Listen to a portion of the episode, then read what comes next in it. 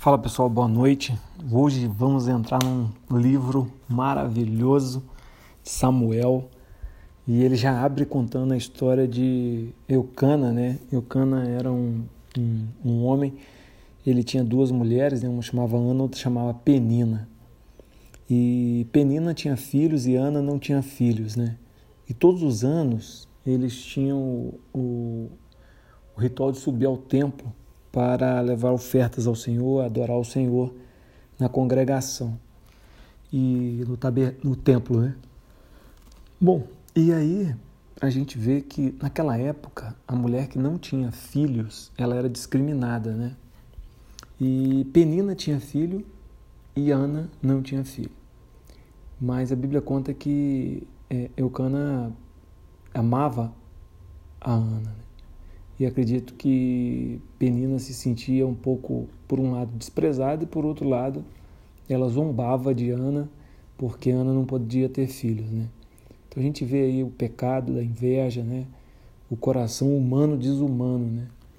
De zombar de uma de uma deficiência, de uma dificuldade, de um de uma coisa, de uma questão física. Bom, mas aí logo depois a gente vê o relato de, de Eucana, né? Falando para Ana que ele era bondoso para ela e que não, não tinha problema ela não ter filhos. Mas Ana tinha dentro dela a vontade de ser mãe. E lá no versículo 11, conta uma história interessante que o profeta Eli viu Ana orando né, nesse dia que ela foi a, a, ao tabernáculo, é, ao templo, na verdade, né, viu ela orando e achou que ela estava bêbada, né? E ela virou para para Eli e falou: Olha, Senhor, eu não usei bebida alcoólica. Eu, na verdade, estou reclamando ao Senhor. Na verdade, Eli estava certo, né? Ana estava embriagada, né? Mas embriagada de amor, embriagada de fé, embriagada de esperança, embriagada é, de vontade de servir a Deus, né? Bom, e nessa nesse pedido, nesse clamor de, de Ana, Deus acaba ouvindo e manda um filho para ela. E ela deu o nome para esse menino de Samuel, que é quem escreveu esse livro. E Samuel quer dizer pedido do Senhor, né? Então, ele passa a ser um, um personagem muito significativo na Bíblia e na história do povo. E o mais engraçado é que Ana, quando Samuel nasce, ela desmama Samuel e leva Samuel e entrega a Eli, cumprindo o voto que ela fez ao Senhor. E na hora que eu estava lendo, isso deu um, uma chacoalhada em mim, porque a pergunta que eu me fiz e vou fazer para você é: o que eu tenho feito com o que Deus tem me dado? Né? O que, que eu tenho feito com a saúde que Deus tem me dado? O que eu tenho feito com a inteligência que Deus tem me dado? O que eu tenho feito com os bens que Deus tem me dado, o que eu tenho feito com, é, com tudo aquilo que Deus tem colocado na minha mão. A Ana, então, no capítulo 2, ela faz um cântico né, de agradecimento. E lá no versículo 20, tem um outro relato interessante que Eucana vira e fala o seguinte, que Deus podia olhar para Ana, né?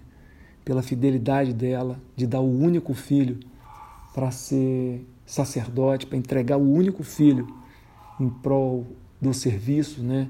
entregar nas mãos de Eli. E o Cana falou: Puxa, Deus podia olhar para você, para sua fidelidade, para aquilo que você votou. E no versículo 21, a Bíblia conta que, além de Samuel, Ana teve mais três filhos e duas filhas. Isso prova para nós que aquilo que a gente coloca na mão de Deus com o coração sempre prospera. Deus sempre tem mais para dar para nós. Mas o que vai fazer essa diferença é o nosso coração. Por outro lado, o profeta Eli tinha filhos, dois filhos, e os dois filhos do profeta Eli eram homens, é, na Bíblia chamam homens de Belial, né? Ou seja, homens que não honravam a Deus, homens que tinham outros propósitos, homens que viam é, a Deus como uma brincadeira, né? Eles usurpavam as ofertas, eles zombavam de Deus dentro do, do tabernáculo, né? se aproveitavam que Eli era o sacerdote e Deus virou para Eli e falou: oh, aqueles que me honram, eu honro. E Deus disse para Eli: Eu vou te honrar por você me honrar, mas os seus filhos que não me honram, a eles não vou honrar. E aí é, a sucessão sacerdotal, que na maioria dos casos é feita de pai para filho, dessa vez não foi feita para os filhos de sangue de Eli, mas foi feita para o filho da fé de Eli, porque Samuel foi um discípulo de Eli, foi um filho na fé que ele teve. Né? E Deus chama Samuel e de começo Samuel não, não conseguia entender. Ele foi até Eli e falou: O senhor está me chamando? E ele falou: Não, sou eu não. E depois de Deus ter repetidas vezes chamado Samuel, ele entende que era Deus que estava chamando.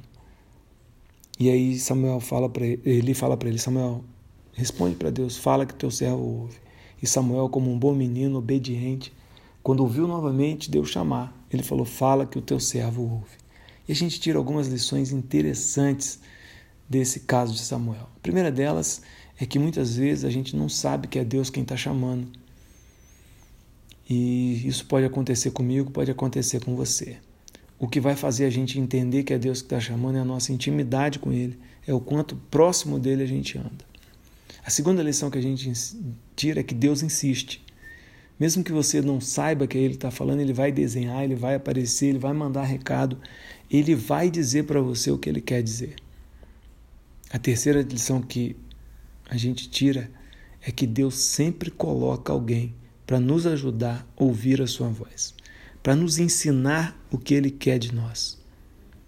E a quarta lição que eu tiro dessa história de Samuel é o que eu tenho respondido quando Deus me chama. Samuel disse: Fala, que o teu servo ouve. E é essa pergunta que eu termino na noite de hoje. O que você tem respondido para Deus quando ele te chama. Um abraço.